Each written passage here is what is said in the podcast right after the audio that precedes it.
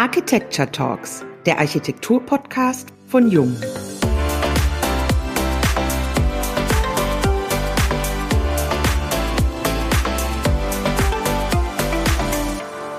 Suffizienz oder weniger ist besser. Das ist heute unser Thema. In der Architektur- und Planungslandschaft in Deutschland ist SSP ein Begriff. 1977 als Planungsgesellschaft gegründet von Friedrich Schürmann und Helmut Spannel hat sich der Name als Marke eingeprägt. SSP steht für integrale Planung und für hohe Qualität. Aber was genau bedeutet integrale Planung und wie wird sie tatsächlich umgesetzt? Wie gelingt es, den Blick für das Ganze zu bewahren und bedeutet die Suffizienz ein Verzicht oder eine Einschränkung? Darüber sprechen wir mit Thomas Schmidt, Vorstand der SSP AG. Wir, das sind Wiebke Becker und Diane Slavic. Herzlich willkommen, lieber Thomas. Nach deiner Ausbildung bei Siemens zum Elektrotechniker hast du 96 dein Architekturstudium abgeschlossen. Deine Leidenschaft für Baukonstruktion, Architektur und Themen der Nachhaltigkeit spiegeln sich heute in euren Projekten wieder. Welche Projektschwerpunkte setzt ihr denn heute? Ja, erstmal hallo. Vielen Dank für das schöne Interview, was wir jetzt hier führen dürfen. Ich freue mich vor allen Dingen auf das Thema. Ja, die Schwerpunkte bei uns äh, im Büro sind einmal das Thema der Blick fürs Ganze. Wir bearbeiten Projekte im Hinblick auf Forschung, Bildung, Wissenschaft. Und äh, das ist uns auch ein, ein Anliegen. Das Thema Kulturbauten interessiert uns auch und wir machen auch äh, einige Themen, die sich äh, im Industriebau oder im Handel bewegen, aber unser eindeutiger Schwerpunkt liegt, äh, weil es uns ein, ein, wirklich deutliches Anliegen ist im Bereich der Bildung. Und dies fängt an bei äh, Grundschulen äh, und hört auf bei Universitäten. Wir haben einen Schwerpunkt äh, dort in äh, großen Gebäuden natürlich, wo unser Grundgedanke, der Blick fürs Ganze und der integralen Planung natürlich viel besser einzusetzen ist, weil gerade diese Gebäude ja immer einen großen Einfluss auch durch die Haustechnikelemente mhm. haben. Thomas, bevor wir gleich noch mal ein bisschen näher auf die Projekte einsteigen, würde ich gerne einen Schritt noch zurückgehen. Ein bedeutender Schritt für euch war ja 2002. Es erfolgten damit auch neue Impulse für euch, als ihr nämlich in den Neubau umgezogen seid, in das Technologiequartier in Bochum, das ihr selber als SSP AG ja auch geplant habt und realisiert. Und in dem Neubau wurde erstmals ein Kombibüro umgesetzt für das Konzept der natürlichen beziehungsweise hybriden Lüftung und integrierten Lichtlenkung umgesetzt. Was war damals der ausschlaggebende Punkt für diese Vorgehensweise? Die ausschlaggebende äh, Thematik ist einmal, dass wir weg wollten von äh, dem überladenen Technik-Thema, mhm. sondern zurück zu natürlichen ja. Themen. Man braucht das Thema Corona gar nicht bringen, was Lüftungssysteme auch anrichten könnten. Nicht mhm. müssen, aber könnten.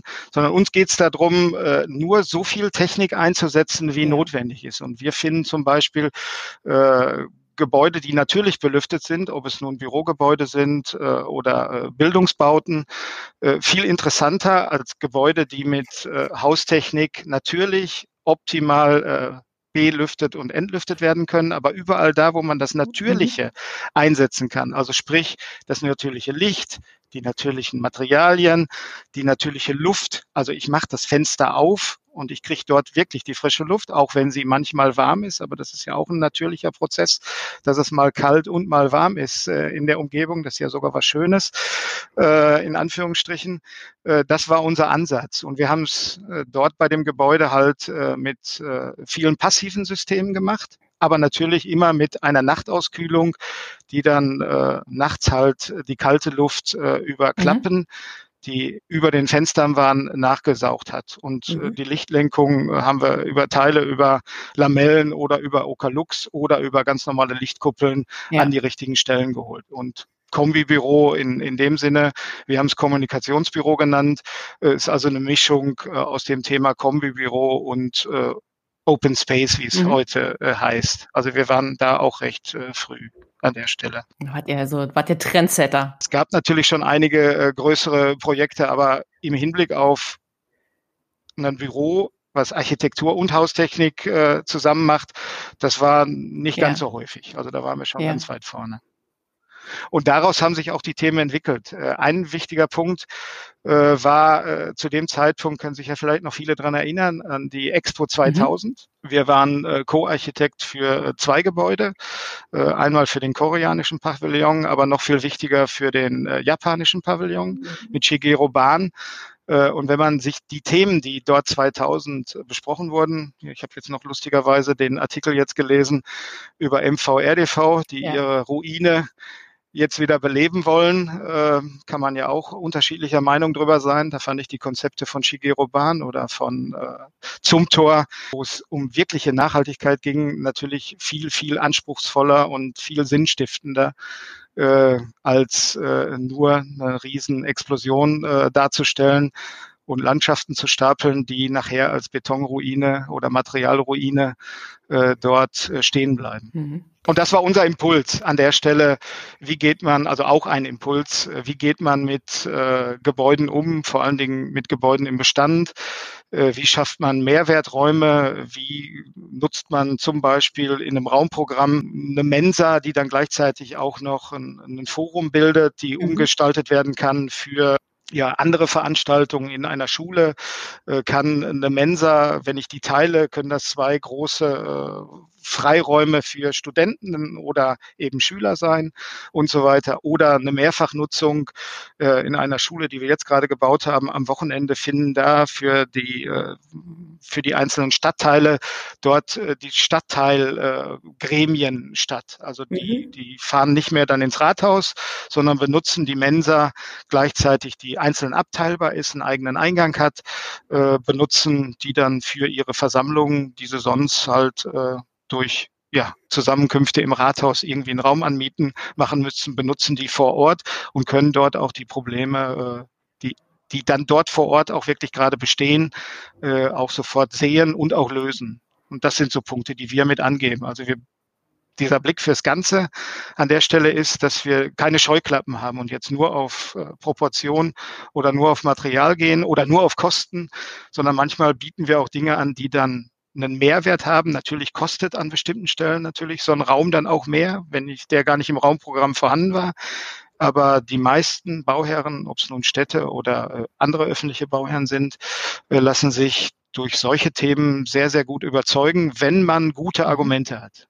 Und das ist so mit eines der wichtigsten Themen. Und die guten Argumente, wenn ich nur sage, das wird schöner, äh, ist das, das ja, nicht. das versteht auch jeder, möchte auch jeder äh, gerne haben, aber äh, nur schöner ist jetzt nicht, äh, ja, oder nur das Detail ist besser oder nur die Materialität ist besser. Das sind dann nicht die Argumente, die reichen, sondern heutzutage, das ist unsere Kenntnis bei allen Projekten, man braucht halt mehr Argumente und wenn die Argumente eben alle Blickrichtungen zeigen. Also einmal das architektonische, das technische, das Kostenthema, natürlich wichtig hier im Ruhrgebiet, vielleicht ein bisschen anders als in München. Äh, die werden auch ihre äh, Themen mit den Kosten haben, aber wir müssen da an manchen Stellen ein bisschen intelligenter mit umgehen und das geht eben über solche Mehrwertthemen. Doppelnutzung, ja. Ne? ja. Dreifachnutzung, Lebenszyklus. Also da gibt es ja Architekten, die da gar nicht drüber nachdenken.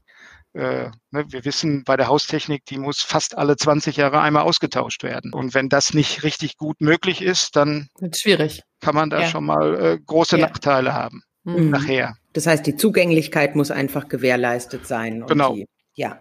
Oder eben gar nicht eingesetzt. Also das ist der Oder das, Zweck. natürlich, ja. Zum Beispiel ein Handelsgebäude gebaut äh, vor zehn Jahren. Das hat uns keiner zugetraut, es ist aber eröffnet vor zehn Jahren und in drei anderen Gebäuden äh, wurde es realisiert. Wir haben Lüftungstechnik für den Brandschutz entfernt. Also das mhm. ganze Gebäude ist die Lüftungstechnik. Also über natürliches B- und Entlüften an Klappen an den richtigen Seiten, mit ganz viel Strömungstechnik, natürlich mit Unterstützung von wissenschaftlichen Gutachten, äh, haben wir es geschafft, dass wir ein Möbelhaus, was 12.000 Quadratmeter hat, ohne eine mechanische Lüftungsanlage auskommt.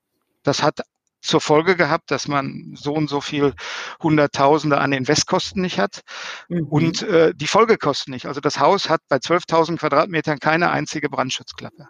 Keine. Das ist spannend. Ich äh, stelle mir das sehr herausfordernd vor, wenn man dann mit den Behörden die Projekte entsprechend abstimmt. Genau. Das ist wieder dieser Blick fürs Ganze. Man muss sehr, sehr früh die Bauherren davon überzeugen, dass man nicht mit weniger Leuten spricht, sondern mit mehr Leuten am mhm. Anfang. Also Thema mhm. Wiener Politik oder wie im Städtebau, äh, der runde Tisch, der große Tisch, je nachdem, wie ich es nennen will. Ich muss einfach viel früher die richtigen Leute, sprich äh, bei Bestandsbauten den Denkmalschützer, bei äh, großen Forschungsgebäuden auch die Forschungs äh, Professoren, die an diesen Stellen ihre Nutzung ganz klar formulieren. Also nicht nur ein Raumprogramm, ja. Länge mal Breite oder Höhe, sondern was passiert wirklich in den Räumen, äh, die wir planen? Was passiert in den Schulen? Welcher Unterricht mhm. soll gemacht werden? Und dazu ist es wichtig, alle am Planungsprozess Beteiligten nicht nur Bodengutachter und, und, und Prüfstatiker oder so, sondern Sachverständige für die Lüftungstechnik. Die muss ich nicht erst, wenn das Gebäude abgenommen wird, mit einbeziehen, sondern äh, im Vorentwurf muss mhm. der, der Brandschutzgutachter, zum Beispiel wir im Büro, wir haben ja neben der Haustechnik auch den Brandschutz mit im Unternehmen.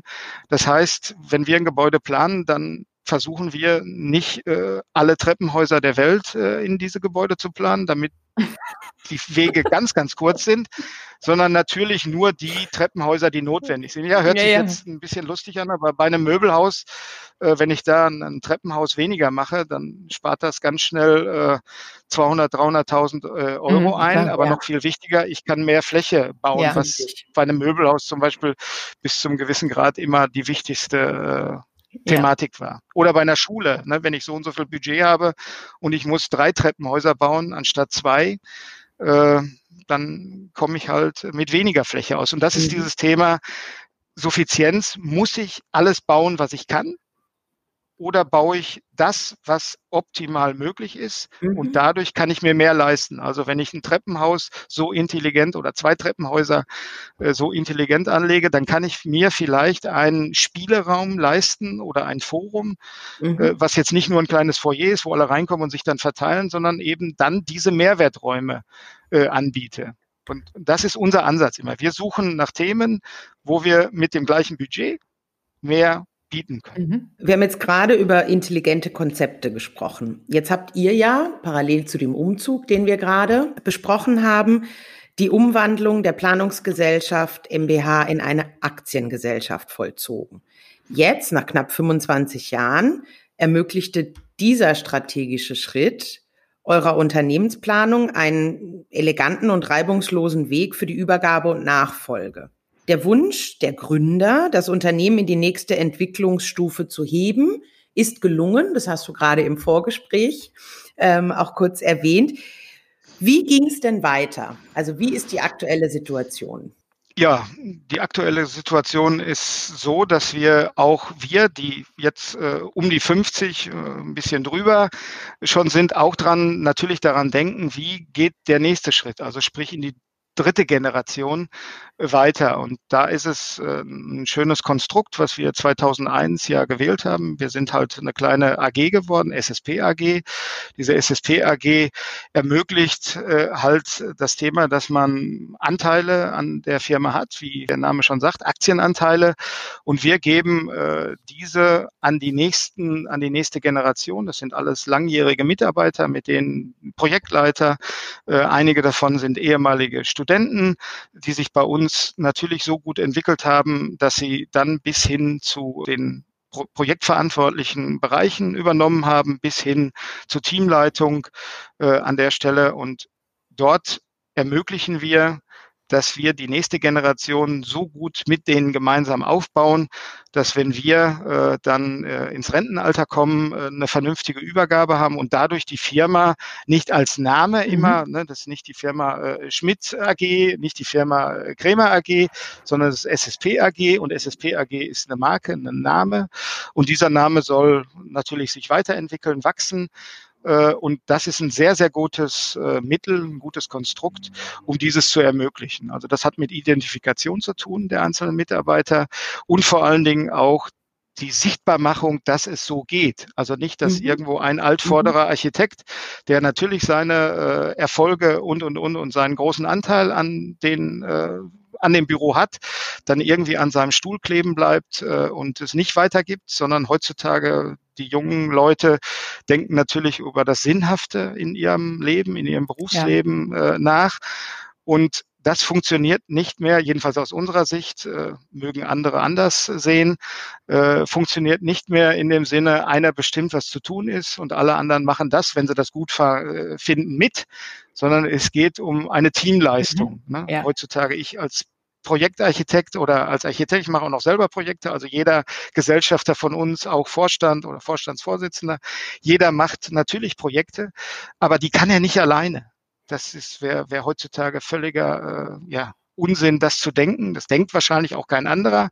Aber wir bilden das auch nach innen und nach außen ab, dass es immer eine Teamleistung ist. Ja. Und äh, das ist für die Weitergabe eines Unternehmens äh, noch viel besser geeignet als das Einnahme der vorne steht, äh, dann sagt, ja gut, jetzt bist du nachher derjenige, der es übernimmt, guck mal, ob mhm. du das willst oder kannst. Äh, vielleicht hat man manchmal gar keinen Nachfolger. Äh, bei uns ist es so, dass wir von äh, den zwei Gründern auf äh, vier gegangen sind. Dann sind es fünf Gesellschafter gewesen und mittlerweile sind wir zwölf Gesellschafter mhm. in, un in, unserem Unternehmen, in unserer AG bei knapp 140, 150 mhm. Mitarbeitern. Also ihr habt schon eine sehr solide Basis, was du da schilderst. Das ist ja genau die Herausforderung, eben einen Nachfolger zu finden. Passt der dann ins Unternehmen und wie kriege ich ihn integriert? Ne? Das sind ja dann häufig die Punkte, die du auch gerade geschildert hast. Aber wenn wir bei diesem Thema des Wachsens nochmal bleiben, 2010 habt ihr ja gemeinsam den Entschluss gefasst, einen weiteren Neubau für damals 120 Mitarbeiter anzugehen oder zu entwerfen. Dieses Gebäude, das Blue Office, setzt ja mit seinem integralen Gebäudekonzept Maßstäbe auch in puncto Mitarbeiterbindung. Wie ist das zu verstehen? Wir haben auch da wieder selber für uns äh, Mehrwerträume mhm. geschaffen. Äh, wir haben äh, eine Kantine äh, mit eingeplant, die jetzt für uns selber gar nicht zu füllen wäre. Wir waren 75 Leute, als wir 2015 eingezogen sind.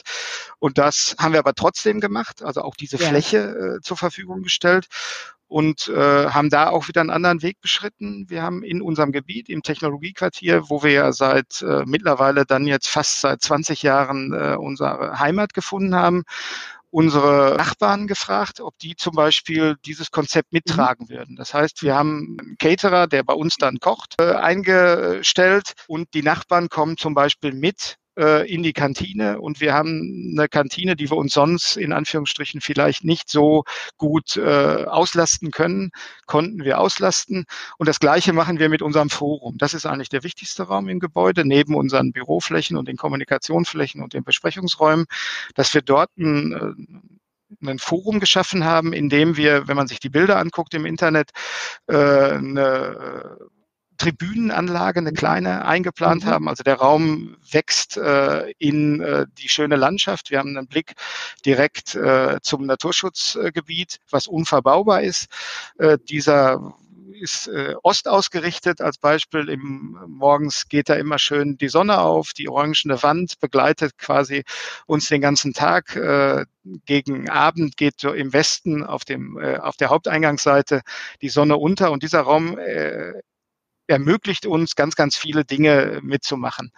Ganz am Anfang haben einige Leute gesagt, huch, das ist aber ganz schön viel Luft, äh, die ihr euch da gebaut habt. Aber wir sind jetzt, nachdem wir im, im, im Gebäude 130 Leute unterbringen können, sind wir sehr, sehr froh, dass wir diesen Raum so nutzen können. Wir benutzen ihn für Fortbildung.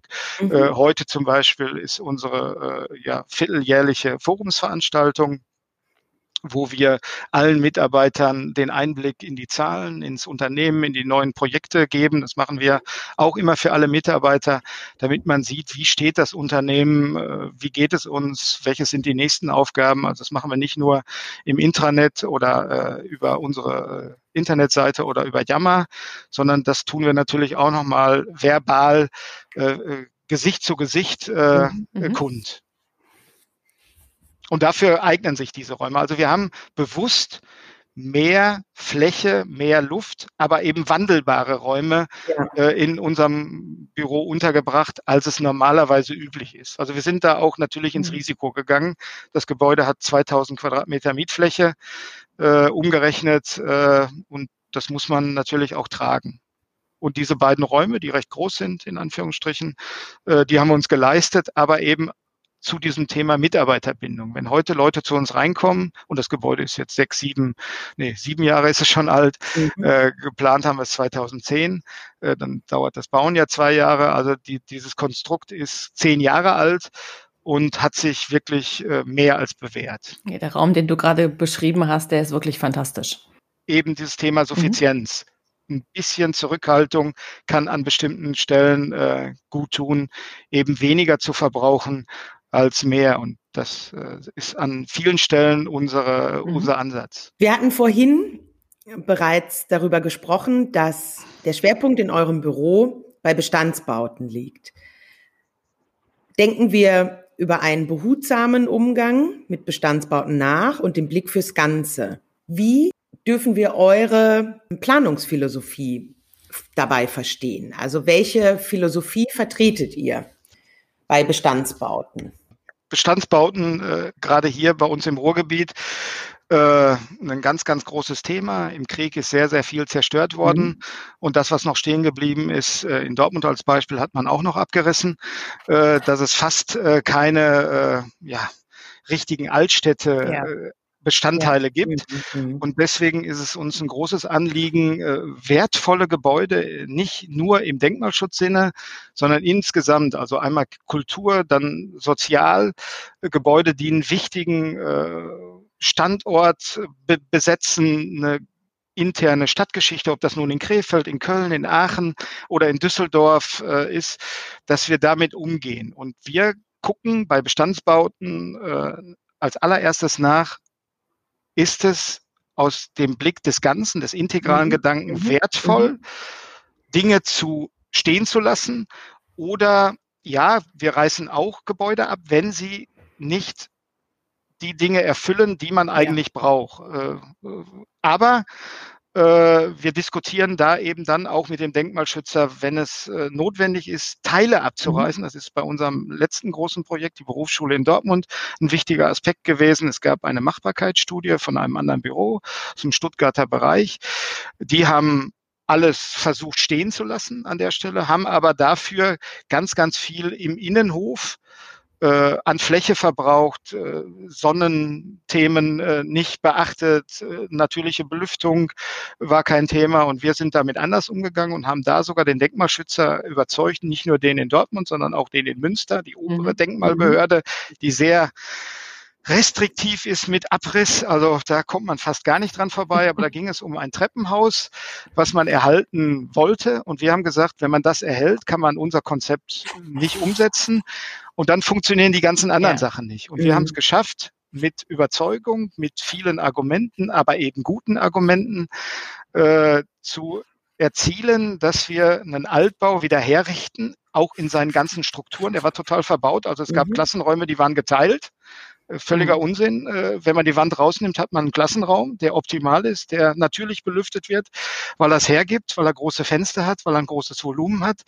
Und das haben wir äh, durch diesen integralen Ansatz mit dem Konzept natürlicher Belüftung, möglichst natürlicher Belichtung an vielen Stellen, hohe Räume. Also wir haben im Prinzip äh, sind das Konzept anders angegangen als die Kollegen. Und dadurch haben wir es ermöglicht, äh, eine, aus einer einhüftigen Anlage eine zweihüftige Anlage zu machen, mhm. die, um es auf den Punkt zu bringen, sogar 1300 bis 1500 Quadratmeter weniger Verkehrsfläche verbraucht.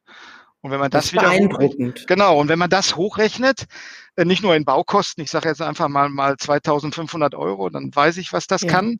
Äh, und dann noch im Lebenszyklus. Also wenn man der Stadt Dortmund dann sagt, ja, ihr müsst 30 äh, Jahre lang, so lange berechnen die ihre Immobilien, verständlicherweise, und das Haus ist 100 mhm. Jahre alt, das wird jetzt nochmal 30 oder 40 Jahre stehen, hoffentlich, das wünschen wir uns alle, eben auch weniger Lebenszykluskosten haben. Mhm weil das geht bis hin zur Gebäudereinigung. Hört sich jetzt komisch an für einen Architekten, äh, darüber nachzudenken, ist Gebäudereinigung da was Entscheidendes bei einem Konzept. Aber eben für den, der es bezahlen muss, ist das ein Punkt, dass man dann sogar sich leisten kann. Und jetzt kommt der Punkt, Thema weniger, aber besser.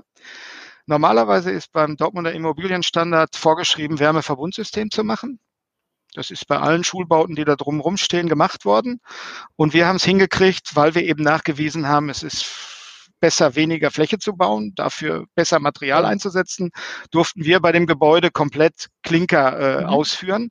Und da mhm. ist die Stadt mitgegangen. Und die hat es dann auch verstanden. Und das ist wirklich ein ganz simples äh, Rechenbeispiel. Und mit diesem Argument haben wir dann durchgesetzt, dass wir nicht Klar kann man Wärmeverbundfassaden, wie in der Schweiz genannt, Kompaktfassaden, die kann man auch schön machen. Hild und K zeigt das ja ständig.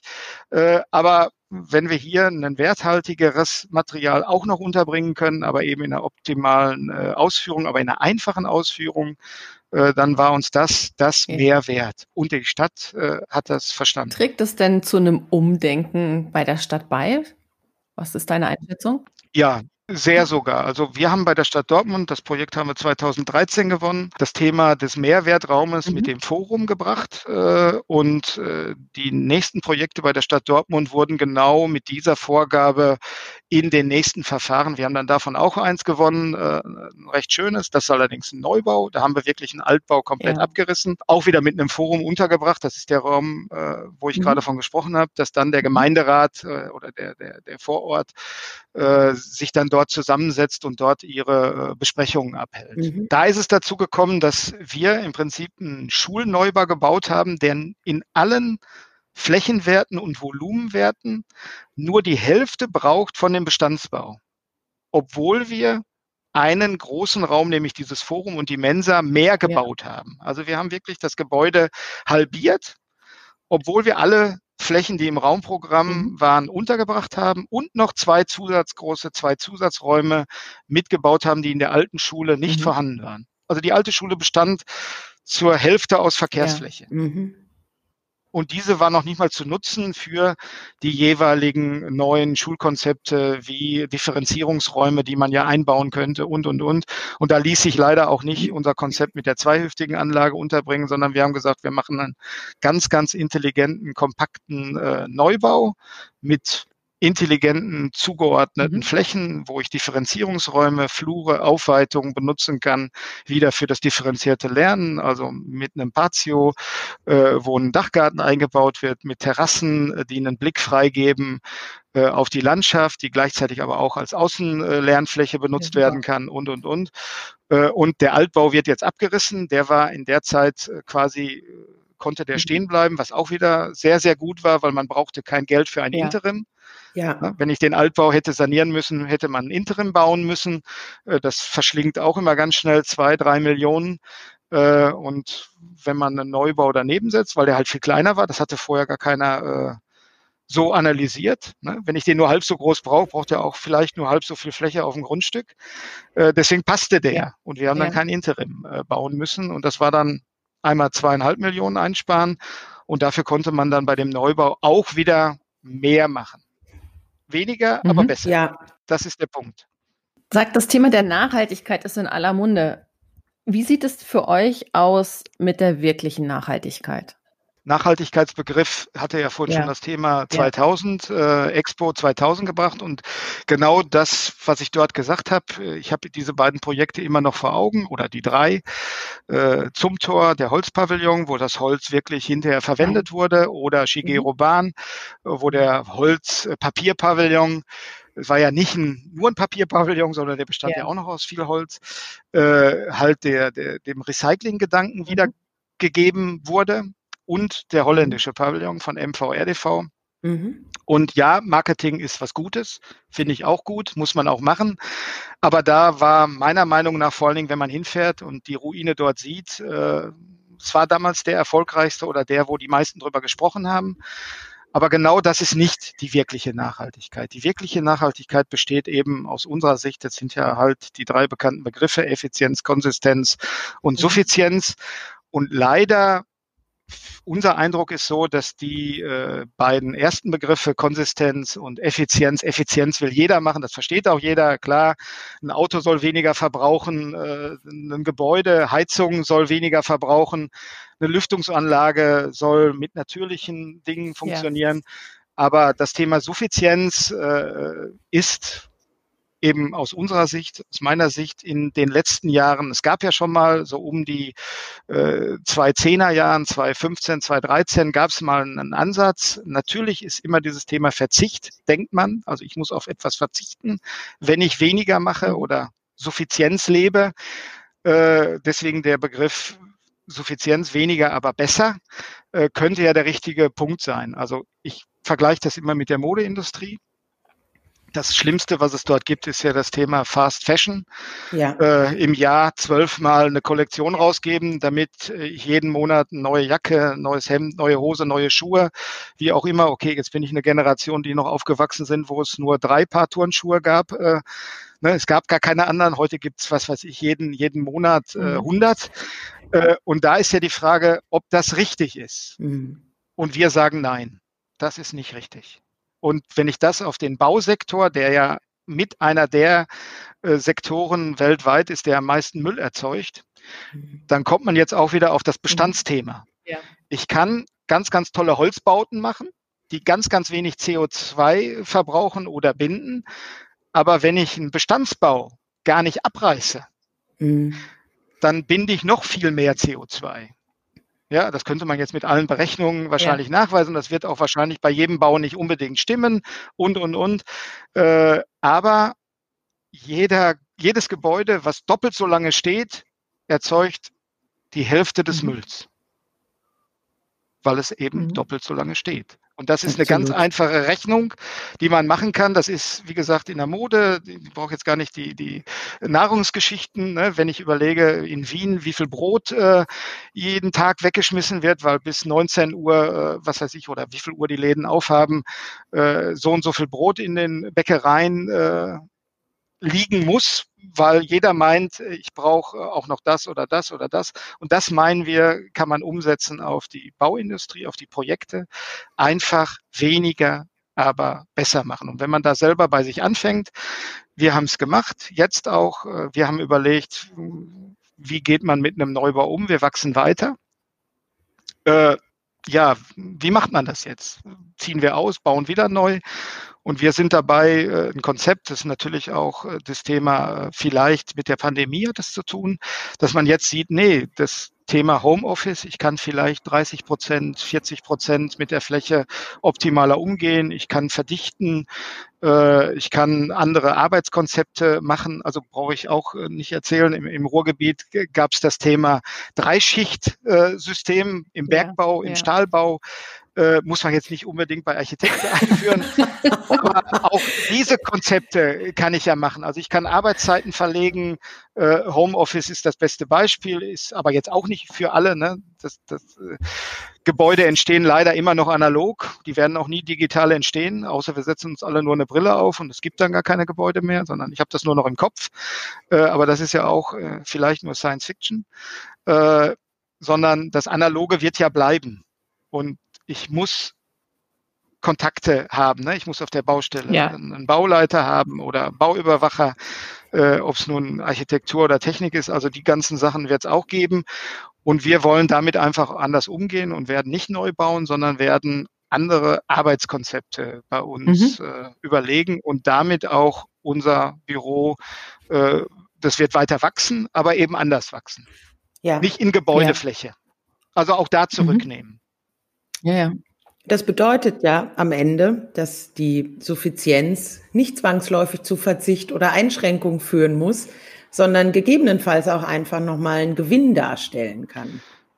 Genau, das, das ist der Ansatz, der dahinter mhm. steht. Also wenn man eine gewisse Lebenserfahrung hat, dann weiß man das auch, dass nicht unbedingt mehr, mehr, mehr auch, das ist im ersten Moment vielleicht, das macht man selber auch. Ich habe auch immer das neueste Handy. Das ist so, äh, ja, weil das alte kaputt geht, aber das kann ja nicht richtig sein, dass man alle zwei Jahre ein elektronisches Gerät, äh, ja. was äh, A teuer ist, äh, viel komische Materialien verbraucht, die mhm. irgendwo geschürft werden müssen, mhm. äh, immer mehr äh, verbraucht wird, sondern eben weniger Dinge, diese aber besser und dadurch mhm. langlebiger. Und mhm. damit erreiche ich äh, ja gar kein Verzicht, sondern vielleicht Konzentration. Das ist wie in der Nahrung, wie, wie beim Essen.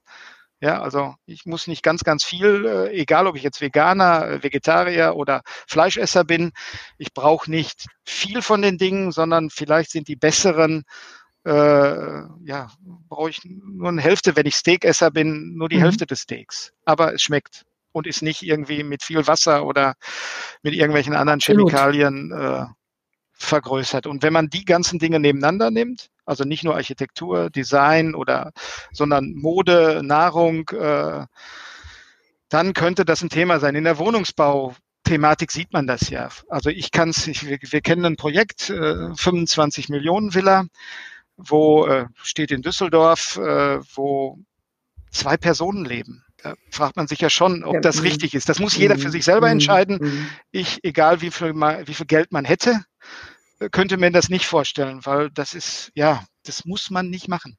Wir haben in China Bauherren, die tatsächlich zu zweit oder zu viert sich äh, Privathäuser bauen, die sechs bis 8.000 Quadratmeter groß sind. Nee, das ist, also wirklich, das, äh, könnte man schon fast sagen, das ist unanständig. äh, und, die Planer und, wissen manchmal gar nicht, was sie in diese ganzen Räume noch einplanen sollen, nein, also und, welche Nutzung dem Ganzen genau. zugefügt genau. werden soll. Und, und jetzt kann man wieder diesen, diesen Kreis äh, schließen, das, was ihr ja am Anfang hattet, welchen Schwerpunkt setzen wir? Und wir setzen den Schwerpunkt bei den Bildungsbauten. Sehr gut, ja. ja. wem muss ich das, wem muss ich das ja. beibringen? Ich muss den Kindern, den Jugendlichen, den Studenten genau diese Haltung mhm. beibringen weil es ist ganz, ganz viel Haltung. Äh, wie gehe ich mit meiner Umwelt? Wie gehe ich mit mir selber? Wie gehe ich mit meinen Nachbarn? Wie gehe ich mit, meinen, mit meiner Umgebung um? Und, und wenn ich das nicht rein oder rüberbringe, ja. in die nächsten Generationen, gar nicht die eine, sondern die nächsten, dann, äh, ja, dann, dann wird es einfach äh, mhm. schwierig werden für ganz viele Bereiche. Und das merken wir ja insgesamt. Ob es nun Verkehr ist, äh, ja, zum Beispiel Autos sieht man ja. Ne? Die Autos werden immer größer. Äh, fragt man sich ja, warum. Ja, da findet ja schon, das ist ja sehr, sehr gut erkennbar, ein ganz, ganz starkes Umdenken statt, dass die jüngere genau. Generation, jetzt die 18-, 20-Jährigen, ja in Teilen keinen Führerschein, Führerschein, mehr haben, was genau. natürlich genau. auch schwierig ist, denn ja. wenn du jetzt zum Beispiel einen Projektleiter hast mit, keine Ahnung, äh, hat dann keinen Führerschein, den kannst du eben nicht zu deinen Baustellen schicken, ist auch schwierig. Mm, die haben die Notwendigkeit an vielen Stellen nicht, was ja auch in den Städten gut funktioniert. Jetzt wohne ich hier eher ländlich. Schwierig. Also für meinen Sohn, der jetzt gerade 18 geworden genau. ist, ist das halt gleichzusetzen mit Freiheit und äh, überhaupt von A nach B kommen zu können. Und ähm, genau. nichtsdestotrotz gibt es eine ganz, ganz starke Veränderung dort. Die findet ja schon statt. Und das wäre natürlich wünschenswert, dass sich das überträgt auf die genannten Bereiche, die du gerade aufgezählt hast.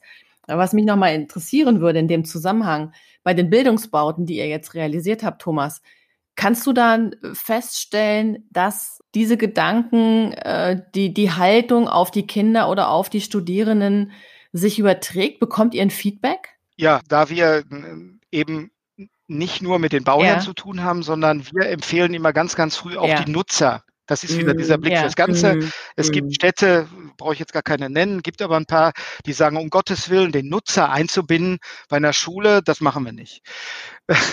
Wirklich, das gibt ja, äh, fragt man sich schwierig, warum. weil da wird was gebaut, äh, was letztendlich kaum einer so tatsächlich dann braucht, ne? Oder eine Nutzung, äh, was dann sinnvoll ist. Nee, Genau, und wir mhm. sagen, möglichst früh den Nutzer mit einbinden. Das heißt, mhm. immer den Schulleiter, immer den Querschnittsteam, so nennen wir ja. das, das eben äh, bis hin zum Hausmeister, dass man den auch fragt äh, an der Stelle. Das ist, wie gesagt, ein schwieriger Prozess. Ja. Aber das führt dazu, dass man A, Identifikation hat und B, die wirklichen Probleme, die sich manche ja gar nicht anhören. Also wir sind da wirklich ein, ein Vermittler, äh, äh oft als Architekten in der frühen Phase.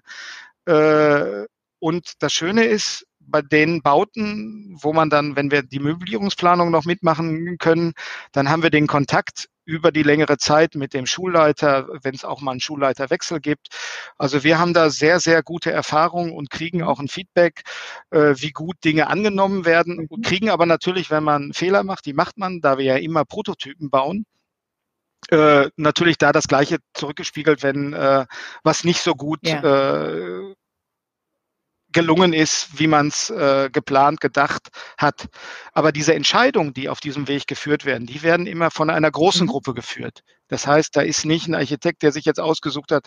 Mir ist das mal passiert. Ich habe einem privaten Bauherrn in einem Gebäude ganz, ganz stark äh, Parkett empfohlen, äh, das unbedingt zu machen. Aber das war ein Reinfall, kann ich so sagen. Ist schon lange her. Mit dem Bauherrn haben wir aber 20 Jahre lang gebaut, weil mhm. er uns oder mir offen sagen konnte, na, das war aber nicht so gut. Dafür waren aber andere Sachen viel, viel besser, als er gedacht hat. Und wenn man kritikfähig ist, äh, Kritik annimmt und die natürlich, um Gottes Willen, jeder darf Fehler machen, aber nicht zweimal, äh, das ist so ein Motto bei uns auch. Und eben auch bei den Bauern. Und wenn man da genauso offen redet am Anfang über diese mhm. Themen, dann erreicht man ein Projekt, was eben dazu führt, dass viel, viel mehr Leute dahinter stehen. Ja. Und dann ist die Identifikation ja, viel höher. Also bei dem äh, FHBK-Gebäude, äh, da haben wir ein Fotostudio unter die große Treppenanlage gebaut. Der ist völlig begeistert. Vorher war das Fotostudio mhm. im EG. Da hätten wir äh, das, die ganzen Fenster schließen müssen mit mhm. äh, Verdunklung. Hätte riesig viel Geld gekostet, muss er immer ja. warten. Und, und, und, und der hat gesagt, er hat jetzt ein super Fotostudio, wo er alles machen kann. Dann wird das auch nicht mhm. warm weil da gar keine Fenster drin sind, ist ja im Keller. Äh, also optimale Bedingungen. Und der war zum Beispiel so begeistert, dass er bei einer Führung, die wir hatten mit dem Gestaltungsbeirat der Stadt Dortmund, dass er das da kundgetan hat und die guckten uns ganz äh, entgeistert an, wie, wie, wie, wie, wie lobend die Leute sind. Oder die haben die ganzen Urkunden, äh, die, die Preise, die wir für das Gebäude äh, erhalten haben, direkt am Eingang äh, aufgehangen, mhm, äh, präsentiert äh, und das, das Leitsystem äh, auf diese Urkunden äh, im Prinzip ausgerichtet und solche Sachen. Also die Schüler, und das ist jetzt zum Beispiel bei der Berufsschule so, muss man dazu sagen, noch viel besser, weil dort werden Bauberufe und Grafik, also alles, was mit äh, Architektur oder Design zu tun hat, äh, Holzbearbeitung, äh, das Druckerhandwerk äh, wird dort gelehrt. Und die haben das ganz anders aufgenommen. Die haben äh, das Gebäude selber zum Tag der Architektur angemeldet, äh, ja. also die Schule. Und dann sind diese Führungen auch von den mhm. Schülern gemacht worden. Ach, also eine, eine, sehr, sehr hohe Identifikation. Mhm. Also nicht eine Schule irgendwo auf einer grünen Wiese, die auch toll ist, gibt es auch genügend Beispiele, sondern eine Schule, die über 100 Jahre alt ist, die die äh, Grundlage war für die Fachhochschule Dortmund, Fachbereich Architektur, die Kunst- und Gewerbeschule. Ja. Das war dieses alte Gebäude, äh, bleibt jetzt weiter im Stadtbild erhalten äh, ist ergänzt worden durch zwei neue mhm. Gebäuderiegel, sehr effizient, äh, sehr nachhaltig, äh, mit natürlicher Belüftung äh, und führt dann dazu, dass äh, eben der nächste Lebenszyklus hoffentlich 30, 40 Jahre sein kann äh, und vor allen Dingen durch die hohe Identifikation. Mhm. Auch dieser soziale Aspekt, dass die Schüler dort ausgebildet werden und das mhm. tagtäglich sehen. Also die sehen die alten Materialien, wir haben da nichts versteckt. Wir haben alte Materialien, alte Putze, die kaputt wirken, also so ähnlich wie die Kollegen das häufig in Belgien machen. Einfach auch ein paar Sachen roh gelassen, ganz so viel wie wir wollten. Das wollte die Stadt Dortmund wieder nicht. Manchmal kann man nicht alles durchsetzen bei einem Projekt. Das hätte noch viel mehr sein können, aber äh, da hatten die Angst, dass wenn man nicht alles weiß verputzt, äh, dass dann zu viel äh, ja es nicht nach saniert ja. aussieht. Das ist ja eine mhm. alte Wand, kann man ja mhm. so ja. und so sehen, aber da gibt es eben auch noch äh, Potenzial bei öffentlichen Bauherren, dass man auch das äh, mhm. treiben kann. Dass nicht jede äh, Fläche oder jedes Material super, super äh, oberflächenmäßig aussehen muss, sondern dieser Charme eines 100 Jahre alten Gebäudes natürlich rüberkommen kann. Ja. Sehr spannend, sehr spannend. Wenn du dir aussuchen dürftest, mit wem du morgen Mittagessen gehst, um über die Themenfelder, die, über die wir gerade gesprochen haben, dich zu unterhalten und vielleicht einen entsprechenden Schritt nochmal weiterzuführen. Wer wäre das? Ganz spontan. Ganz spontan. Äh, mit Herrn Ingenhofen. Wieso Herr Ingenhofen? Weil der bestimmte Sachen äh, ganz anders sieht als wir glaube ich. Könnte sein. Also je nachdem, äh, was man als Ansatz hat. Ja, also wenn ich das Thema in Düsseldorf sehe, was sehr, sehr imposant, fotogen, mhm. marketingtechnisch, stadttechnisch einen Anspruch visualisiert, in Anführungsstrichen. Äh, darüber könnte man gerne sprechen. Acht Kilometer Hainbuchenhecke äh, versus Bestandserhalt. Vielleicht können wir das ja mal hinbekommen in einem Architekturgespräch im nächsten Jahr, Diane. Ich, ja. Äh, ich hätte da äh, Spaß dran. Super. Sehr schön. Thomas, gibt es noch etwas, das du unseren Zuhörern, wir haben also auch sehr viele jüngere Zuhörer dabei, mit auf den Weg geben möchtest? Dass man wirklich äh, keine Scheuklappen mhm. hat, dass man den Blick äh, eher weitet als konzentriert und äh, offen für neue Dinge ist. Aber und das ist ein, ein entscheidendes Thema, auch mal äh, zu Themen äh, in der Geschichte wieder zurückguckt. Also das, mhm. das vermisse ich an bestimmten Stellen. Äh, kann man jetzt auch wieder schön die neuesten Tendenzen sehen, wenn man sieht, dass äh, was weiß ich, das erste Elektromofa äh, 1974 gebaut wurde leider nur 140.000 Mal verkauft wurde weltweit, dann wieder eingestampft. Oder was weiß ich, es gab Elektroautos, die in Deutschland entwickelt wurden, äh, die, die ersten, äh, als die Autos entwickelt wurden, wurden schon Elektroautos ja. entwickelt. Leider hat man es vergessen. Äh, und diese Aspekte also in die Geschichte zu gucken und die guten Dinge ja aufzunehmen, die es mhm. schon gab, mit mhm. den neuen Themen, die es natürlich immer geben wird, also nicht die Zukunft jetzt verteufeln und früher war alles besser, aber es gibt eben ein paar Dinge, die früher auch schon gut waren. Und wenn man die mit den heutigen Dingen mischt, und da auch wieder dieses Thema nicht nur eine mhm. Sicht hat, also nur das Neue ist besser oder nur das Alte ist besser, sondern auch dort diesen integralen Gedanken ansetzt, dann könnte daraus noch was Besseres mhm. entstehen. Das ist ein schönes Abschlusswort, Thomas. Das passt ein bisschen zu dem, was wir ja auch machen mit äh, zum Beispiel unserem Schalter LS990 als Designklassiker, den es seit mehr als 50 Jahren unverändert in seiner Form gibt, aber konsequent weiterentwickelt ja mit seinen Techniken.